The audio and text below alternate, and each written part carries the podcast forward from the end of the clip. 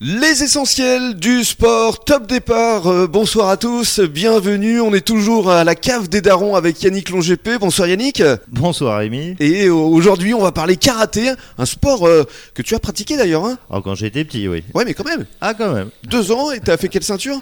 Euh, jaune sur orange peut-être, je m'en rappelle plus.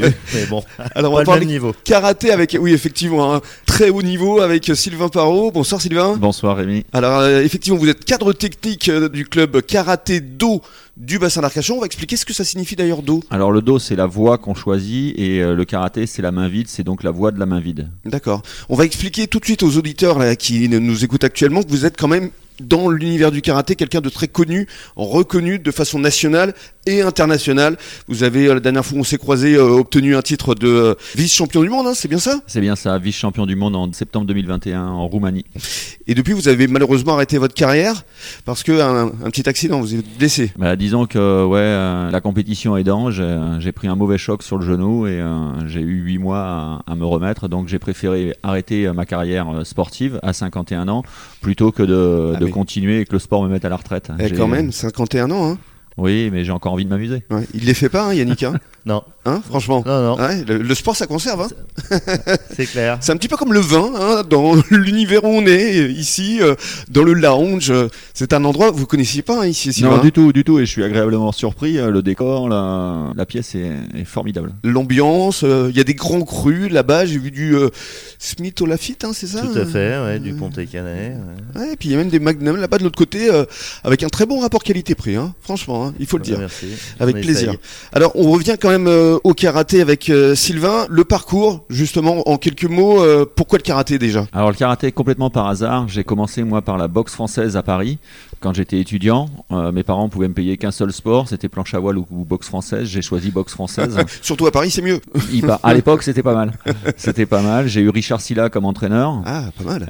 Je suis arrivé dans la région, il y avait pas. un- J'ai ouvert mon petit club de boxe française et à côté je faisais de, de la boxe anglaise avec Hubert Méhoul Mhm. qui est décédé aujourd'hui. Et j'ai découvert le karaté puisque mes parents étaient au karaté ici sur, euh, sur le secteur avec Gérard Delbar, qui était lui aussi ancien international, quatrième dan. Après, je suis allé au dojo Gujanet avec Serge Lartigue, un bon club.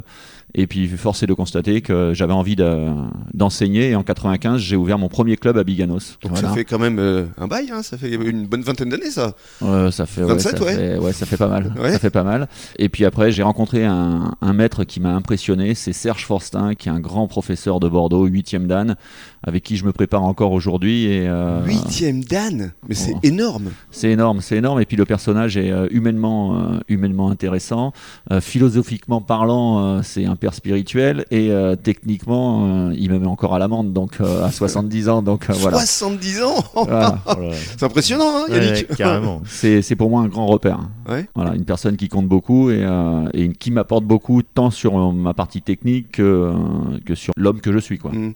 Et alors vous avez intégré euh, le euh, club du karaté d'eau du bassin d'Arcachon à quel moment alors? Le KDBA, c'était euh, en 2014, on s'est séparé des arts martiaux de la Teste Mhm. et euh, parce que j'avais envie de faire des choses pour mon club, hein, avec mon club. Et euh, on a décidé de voler par nos propres ailes et d'être complètement indépendant. Donc on a créé notre structure et j'en suis à l'initiative avec euh, des parents d'élèves, des élèves. Et euh, la mairie nous a suivis dans cette option. Et euh, depuis, ben voilà, j'en suis le cadre technique, je, je donne les orientations, je, je parle avec le bureau, le président, le, Et puis le vous trésorier. enseignez également, Et, et j'enseigne au- aussi énormément, ouais. en plus de votre travail. Hein. En plus de mon, de mon Voilà. métier, oui. Parce que vous êtes éducateur spécialisé, ça il faut le dire, parce que c'est quelque chose euh, qui mérite le respect effectivement, puisque vous essayez d'aider des enfants euh, en difficulté. En fait, j'aide des enfants et des familles en difficulté puisque je suis spécialisé dans la protection de l'enfance. C'est ça. Et euh, voilà, et le sport, euh, l'éducation, c'est pas antinomique, ça aide. Bien sûr. Vous êtes un petit peu le, le grand frère, quoi. C'est ce qu'on me dit. C'est ce qu'on vous dit. Allez, restez avec nous sur les ondes de la radio des essentiels du bassin. Dans quelques minutes, on va parler cette fois pratique.